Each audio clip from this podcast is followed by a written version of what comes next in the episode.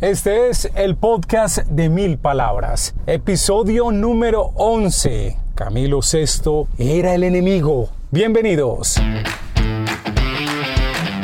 Aquí comienza el podcast de mil palabras. Un espacio con ideas de comunicación efectiva, emprendimiento y marketing digital que lo ayudarán a crecer su negocio. Con ustedes, Santiago Ríos. Hola, ¿cómo están? Bienvenidos a una nueva edición del podcast de Mil Palabras, la número 11. Vamos a empezar este episodio muy rápido agradeciendo a Juan Ricardo Jiménez, Ana Sofía Beltrán, Guillermo Monsalvete. Yo creía que eso no era un apellido. No es Monsalve, sino Monsalvete y Ana Cristina Upegui. A todos mil gracias por escuchar el podcast de Mil Palabras. Nos reportan sintonía.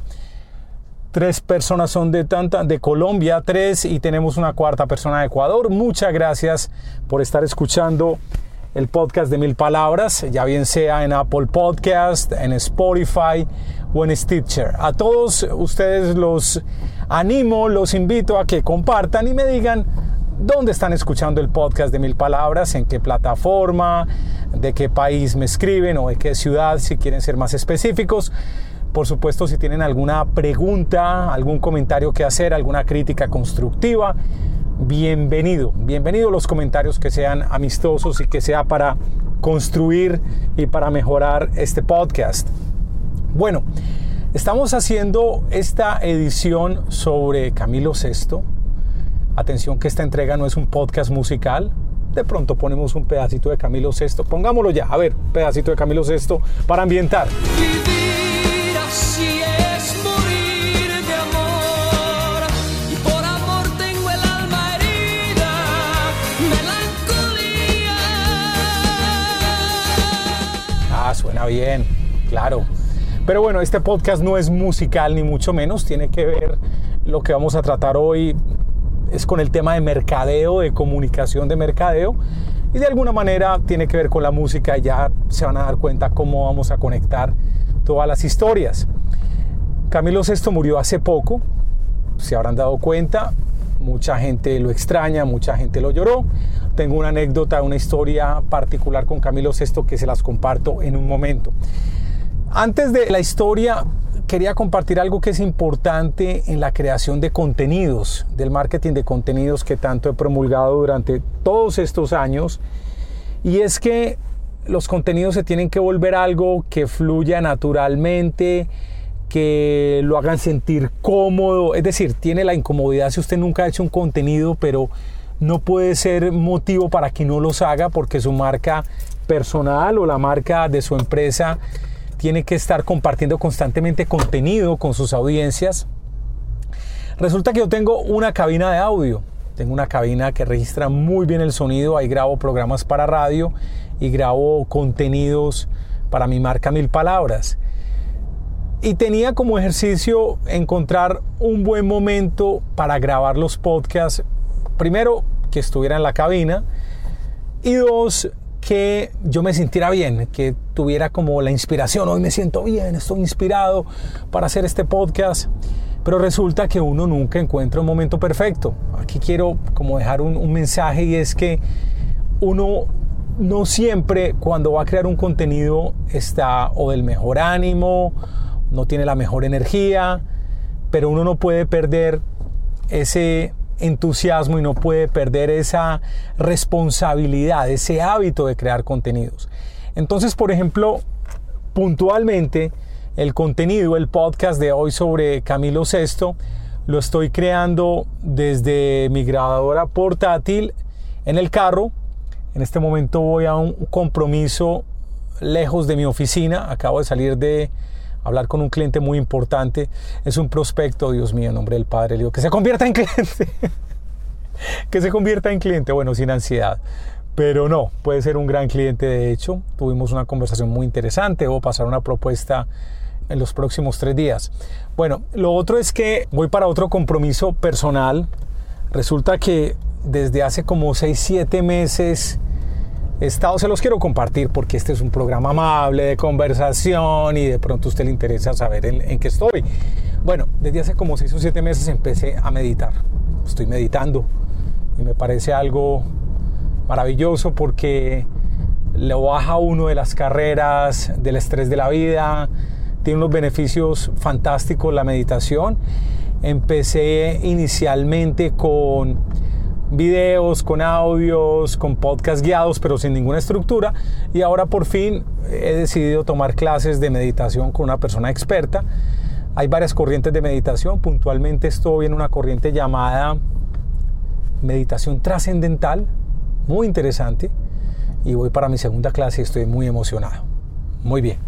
Ahora sí, volvamos con el punto. Uno con la meditación supuestamente no debería tener enemigos. si uno está tan tranquilo espiritualmente no debería tener enemigos. Pero vamos a hablar hoy de un enemigo común que teníamos que era Camilo VI. Bueno, al menos enemigo desde una perspectiva de marketing y ya les explico por qué. Primero voy a aclarar que la balada, la música romántica fue parte de mi vida. Nunca fui disc jockey de música romántica, pero obviamente crecí con un radio en la casa, radio de mis padres, con la radio de la empleada del servicio. Y bueno, uno empieza a conocer mucha música y alcancé a conocer mucha música de Camilo VI. De hecho, tengo un recuerdo personal que no se me olvida, bajábamos, estaba en un viaje eh, en carro, en un trabajo de la universidad con un compañero y yo no sé por qué pusimos una canción de Camilo VI, si es lo que escuchábamos era rock y pop, sobre todo anglo, y pusimos una canción de Camilo VI y decía tarde o temprano algún sueño se cumple. ¿Se acuerdan de esa canción? Otro poquitico de canción, aquí está. Tarde o temprano algún sueño se cumple y pasan los días sin que el cielo se nuble. Bien, muy bien. Ok. Y tenía una época que estaba súper solo. Y uy, hijo de madre, me está haciendo falta una vieja. pues sí, claro, esas épocas juveniles alborotadas. No, yo necesito una novia, hermano, le decía a mi amigo. Y bueno, al otro día conocí una nena que fue una novia fantástica en la época de la universidad. Que no me oiga mi esposa, por favor, no le cuenten esto. ella a veces escucha el podcast, a veces no, pero bueno, ella ya la conoce. Entonces, esa es como mi relación con Camilo VI, de oyente y esa historia particular. Cuando estaba en la radio pasó algo interesante. Una amiga de toda la vida de medios, eh, Clarita Estrada, actualmente trabaja en Caracol Radio, muy querida Clarita, era la jefe de prensa de un concierto de Camilo VI en Medellín. Entonces, imagínese este escenario. Yo era director de una emisora rock, que era radioactiva. Obviamente los primeros, el nacimiento del planeta rock de Radioactiva que ocurrió en Medellín, porque aquí fue donde ensayamos primero el formato, antes de hacerlo nacional desde Bogotá. Y Clarita mm, se me acerca como era muy amigo de ella y me dice, Santi, por favor, tú me puedes promocionar el concierto de Camilo VI en Medellín. Yo, Clarita, por Dios, yo, yo ¿cómo va a pasar Camilo VI en esta emisora. No, no, no, no, ni voy a hablar de Camilo Sesto, ni a pasar música, ni a poner una promoción para el concierto, olvídalo. Esta mujer, pues era muy amiga mía, me convenció. Santi, por favor, ayúdame con la promoción del concierto de Camilo. Bueno, ¿qué pasaba? Camilo Sesto era el villano, era el enemigo. ¿En qué sentido? Porque desde Radioactiva queríamos promocionar y posicionar una emisora con un concepto rock, un concepto de vanguardia, con sonidos rock y sonidos de vanguardia, cosas nuevas de la época. Estamos hablando de mediados de los 90. Y Camilo VI era el enemigo porque representaba la música antigua, la música de despecho, la música de las mamás. Y no queríamos eso. No queríamos dar una imagen equivocada no queríamos promocionar al enemigo. Pero ¿qué hicimos? Nos aliamos con el enemigo. Nos aliamos con Camilo VI. Nos inventamos una promoción interesante que era, decía más o menos así, este mes estará en concierto en Medellín Camilo VI. Y sonaba un poquitico de la música de él. La verdad, no nos importa. Pero a tu mamá sí que le importa. Por eso prepárate para ganar boletas para el concierto de Camilo VI para que se las regales a tu mamá. Y vas a quedar como un príncipe con ella. Esa era la comunicación y les confieso, la promo fue un éxito total. Y yo creo que la gente cogió el mensaje. El cuento no era nuestro, pero era un buen incentivo para que los oyentes de Radioactiva quedaran muy congraciados, eh, quedaran muy bien con sus madres. Entonces, bueno, hicimos la promoción y, y caminó muy bien. Como dato añadido de Camilo VI, bueno, voy a complementar algo acá. Es importante anotar que uno puede aliarse con el villano en ciertas, en ciertas ocasiones o darle la vuelta a las cosas. Por ejemplo, y siguiendo con los ejemplos de radio, alguna vez Alejandro Villalobos, quien ha sido director de La Mega en Bogotá durante mucho tiempo, también fue director de Radioactiva antes de que yo llegara. Alejandro tomó el concepto de la música para planchar, la música romántica que se le conocía de alguna manera peyorativamente como música para planchar, tomó el concepto y lo puso de moda. Puso de moda el concepto de este género y se volvió pues un fenómeno nacional. En Medellín también le decíamos música de peluquería, pero bueno, eso es otra historia. Entonces ahí digamos que se alió con el enemigo. También me acuerdo lo que ocurrió hace muy poco con Alberto Marchena en 40 principales. Y aquí creo, siendo Alberto pues un tipo muy inteligente y muy estratega en el, en todo el tema de radio, que yo trabajé con Alberto. Alberto me reemplazó a mí en Radioactiva en Planeta Rock. Y Alberto ha sido un tipo muy inteligente para pensar la radio. Y trató de crear un villano, trató de crear un enemigo en su formato de emisora, que era el reggaetón. Y le decía a la gente, mira, aquí no ponemos reggaetón. Pero él ponía top 40 pop, top 40 juvenil gringo. Y aquí, pues con todo respeto, y yo se lo dije a él en una conversación personal, Alberto, a mí me parece que esas dos músicas tienen que ver. O sea, no es lo mismo Dua Lipa, no es lo mismo Katy Perry o, bueno, esto, o Justin Bieber, no es lo mismo que los reggaetoneros. Pero mira que los oyentes del top 40 están escuchando reggaetón y viceversa. La gente que escucha Ed Sheeran escucha también a Balvin y a Daddy Yankee, ¿cierto? Entonces mira que ese no puede ser un enemigo.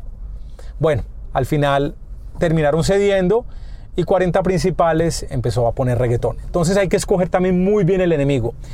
Esto es para contar que todas las marcas tienen un villano, tienen un enemigo y se da en distintos niveles de comunicación publicitaria para distintas industrias y distintas necesidades. Por ejemplo, los que vivimos en Colombia sabemos muy bien de las disputas políticas que son muy hartas, pero voy a mencionar solamente un ejemplo puntual para mencionar cómo posicionan a los candidatos y al enemigo. Por ejemplo, la gente de derecha siempre posicionó a Petro como el que iba a traer el Castro chavismo a Colombia. No voten por Petro porque nos vamos a volver como Venezuela. Era un cuento fuerte. Bueno, yo no voté por Petro pues para que no me vayan a confundir ahora no me gusta. Pero bueno, pero exageraron todo el tema de que nos invadieron acá el castrochavismo. Y ese era el cuento. Donald Trump, ¿cuál fue su principal enemigo durante mucho tiempo? Todos los que llegaban a Estados Unidos, los inmigrantes a Estados Unidos. Todo el que llegaba a ese país, pues era enemigo. Esos son el tipo de enemigos que se inventan, pero hubo una época en que Estados Unidos, su enemigo principal era el comunismo. Luego fue el terrorismo Luego fue los carteles de la droga o van y vienen. Entonces se van inventando temas para posicionar una contraparte, para hacerla quedar mal. Pero de cierta manera también la marca que trata de encontrar un enemigo está buscando es una empatía. Me leí un artículo reciente en la Deutsche Welle sobre el chisme. Y uno dice, hombre, el chisme es algo negativo, es algo censurable socialmente. Pero resulta que el chisme también tiene su lado positivo, como decía el artículo de la Deutsche Welle. ¿Cuál es el, el lado positivo? Es consolidarnos como grupo, como comunidad, como gente que está tras un ideal. Y la gente trata de portarse bien para no ser víctima del chisme. ¿Sí ven? Como quien dice, no, yo no quiero ser el raro aquí de la película. Por ejemplo, lo va a llevar a otro tema que no sea político. Yo no quiero ser el que tenga los dientes podridos. ¿Sí? Yo no quiero que la gente hable de mí porque tengo los dientes podridos. Tengo que usar esta crema dental de esta marca determinada cuyo enemigo, cuyo villano es la caries. Entonces cada marca puede encontrar un enemigo. ¿Dónde lo encuentra? En los problemas que está solucionando de su público objetivo. En los problemas que soluciona con su servicio o con su producto. ¿Dónde se puede encontrar también? Buscando una debilidad en la fortaleza de su oponente. Por ejemplo, yo decía en aquella época de radioactiva sobre el rock, yo decía que el enemigo era la música romántica vieja, porque era música de mamás. Teníamos otro enemigo común que era la electrónica de los 90, que les digo la verdad, era muy regular, era de muy mala calidad. Yo creo que la electrónica después ha tomado unos rumbos muy interesantes en sonoridades, ha tomado un rumbo me parece muy interesante en propuestas, en ritmos, pero antes era, para mí era de muy mal gusto la música electrónica, entonces para nosotros era un enemigo y la tratábamos de chispum, chispum, chispum, chispum, chispum, porque era lo que se escuchaba en los carros. Y la gente que escuchaba el chispum era gente de mal gusto. Entonces, eso es lo que valorábamos nosotros. Pero miren que en ese mismo orden de ideas, estos géneros también pueden posicionarlo a uno como enemigo probablemente la gente que manejaba música romántica eh, podría decir, no, la música rock, eso es música de, de peludos, marihuaneros, drogadictos. Ah, eso es en inglés, nadie entiende inglés acaso, no se entiende nada. Entonces se podría posicionar, uno puede encontrar esa, ese posicionamiento del enemigo con unos conceptos particulares. En la fortaleza del enemigo puede estar también su principal debilidad y ahí es donde restregamos sobre el problema que tiene nuestro competidor más cercano. Y el villano a veces no es tan explícito. A veces son conceptos de alguna manera no tan concretos, pero que terminan calando en la gente. Por ejemplo, el villano en el tema de los bancos, pónganse a pensar cuál es el tema común de los bancos, o cuál sería el villano o el enemigo de los bancos en su comunicación publicitaria. Ahí el villano no es la falta de plata. No, porque es que la plata la tienen ellos. Entregar la plata es la solución. Para ellos el enemigo o el villano es la falta de sueños, el no soñar. Porque siempre lo están invitando a usted a conseguir lo que quiere, a soñar, a pensar en grande, a alcanzar metas, el siempre se puede, el es más fácil, todo puede ser mejor. Todos esos temas de alguna manera le están diciendo a usted su villano, el enemigo, es la falta de capacidad para soñar. Tener un villano o un enemigo con el que se relacione su audiencia, sus prospectos, sus clientes, es muy importante porque le da a usted una perspectiva exacta de cuál es el problema que tiene que solucionarle a su audiencia, a sus clientes. Atención que hay muchas marcas que primero no hacen el ejercicio completo y no tratan de pensar, hey, ¿cuál es el principal problema que que atormenta a mi gente. Yo tengo que hacerles notar ese problema, tengo que restregárselos, tengo que echarle limón a la herida, como se dice. Hay que buscarlo, hay que buscar ese villano porque si no hacemos el ejercicio, el copy que creemos para cualquier medio de comunicación tradicional o el copy que creemos, el texto que creemos en nuestra página web o que creemos en cada actualización de nuestra red social favorita donde esté nuestra marca, ese copy siempre va a ser, somos los mejores. Nosotros somos los mejores, los mejores de la ciudad, los mejores del país, los mejores del mundo. ¿Los mejores en qué, hermano? ¿Qué problema está solucionando? ¿Cuál es el villano que usted ayuda a atacar? ¿Cuál es el villano que usted le está presentando a su audiencia y que dice, mira, este es el villano y vamos a ir por él? ¿Cuál es el villano que construye comunidad con su propia audiencia, con el que se relacionan todos? Es muy importante identificar ese villano, ese enemigo. Muy bien, espero que les haya gustado esta edición en la calle, en la carretera. Ya estoy llegando a mi meditación, estoy feliz en esta clase de meditación estaré compartiendo experiencias y ustedes compartan con sus amigos este podcast. Les aseguro que hay gente que va a valorar mucho este contenido. Compártalo con sus familiares, con sus amigos, con sus colegas. Recuerde que estamos en Stitcher, una plataforma para Android. Estamos en Apple Podcast, también en Spotify. Por supuesto, el podcast de Mil Palabras también está en la sección de blogs del periódico El Tiempo. Generalmente publicamos los viernes. O también a la fija me van a encontrar en www.milpalabras.com. Y pilas, atención que muy pronto estaremos con un concurso que les va a encantar porque vamos a crecer la audiencia de este podcast y yo sé que ustedes me van a ayudar porque somos comunidad, porque lo están disfrutando. Yo soy Santiago Ríos, en la edición de este contenido estuvo Alejandro Rivera. Gracias por escuchar el podcast de Mil Palabras. Hasta pronto. Hasta este momento, el podcast de Mil Palabras. Un espacio con ideas de comunicación efectiva, emprendimiento y marketing digital que lo ayudarán a crecer su negocio.